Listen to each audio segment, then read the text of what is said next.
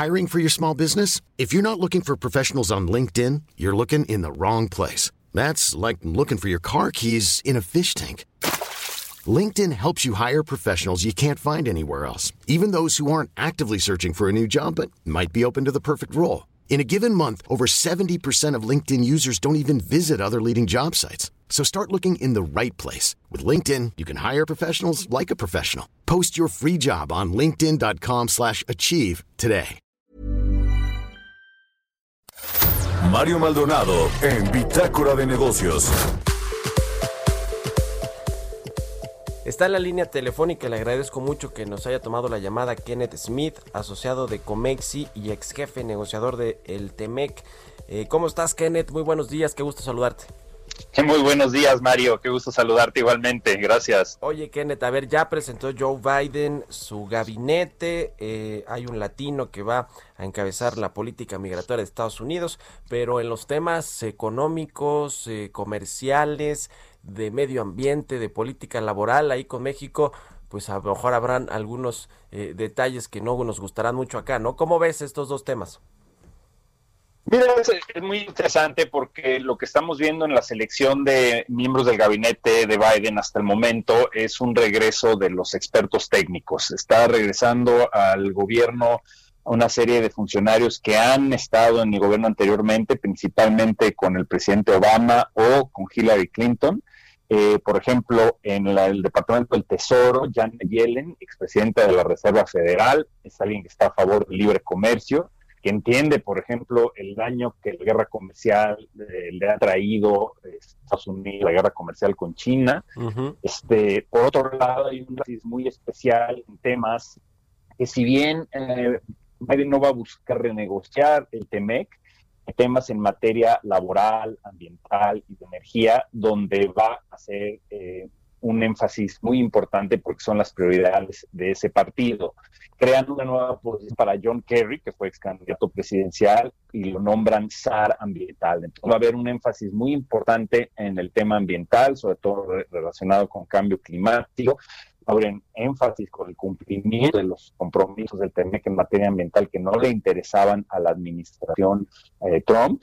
En términos generales, esos van a ser algunos de los temas fundamentales, también la energía limpia, pero estamos viendo un regreso al multilateralismo, es decir, este esfuerzo de Estados Unidos de recuperar la posición de liderazgo mundial con este, designaciones como Anthony Blinken, secretario de Estado, o Jake Sullivan, que fue asesor de seguridad nacional y muy cercano también a Hillary Clinton. Ese es un poco el, sabor, el, toque, digamos, que le está dando Biden a su México, México, ¿qué tendría que hacer Kenneth para tener una buena relación con los funcionarios de Estados Unidos? Me refiero a una, relación que nos favorezca, porque la buena relación diplomática seguro va a estar ahí con el canciller, con el propio presidente, con el secretario de Hacienda, la secretaria, la de Economía, pero ¿qué debería hacer México conociendo a los demócratas, conociendo a Joe Biden y ya una vez que se dio a conocer el gabinete también eh, eh, para, para sacar, digamos, provecho y tener puntos a favor en nuestro, en nuestro país?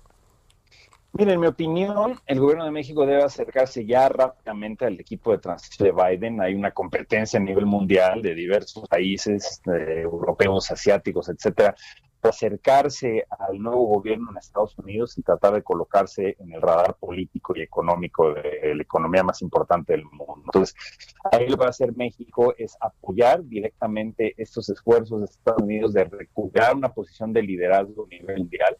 Puede hacer en diferentes frentes, por ejemplo, la, la administración Biden señalando el interés de regresar al Acuerdo de París, al Acuerdo que rige eh, todas las cuestiones ambientales y de cambio climático, donde México y Canadá son, son miembros, puede apoyar ese esfuerzo México, puede apoyar también acercar a Biden a la comunidad de miembros de la Organización Mundial de Comercio, de la cual se ha alejado Estados Unidos, inclusive boicoteado y saboteado el órgano de apelación, eh, no hubo consenso, bien rechazó Estados Unidos bajo la administración Trump el consenso para la nueva directora general de la OMC, la candidata de Nigeria, ahí también México puede apoyar en hacer posiciones y convencer junto con otros países de Estados Unidos de que se acepte esta candidata de Nigeria.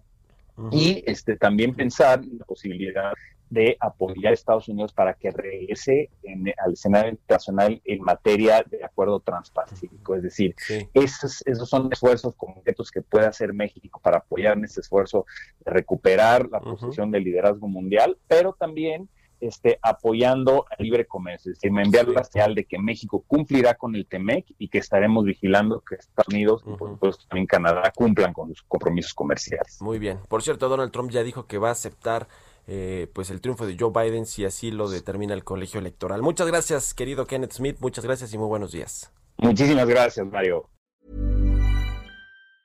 Ever catch yourself eating the same flavorless dinner three days in a row? Dreaming of something better? Well, HelloFresh is your guilt-free dream come true, baby. It's me, Kiki Palmer. Let's wake up those taste buds with hot, juicy pecan-crusted chicken or garlic butter shrimp scampi. Mm. Hello Fresh. Dreaming of all the delicious possibilities and dig in at HelloFresh.com. Let's get this dinner party started.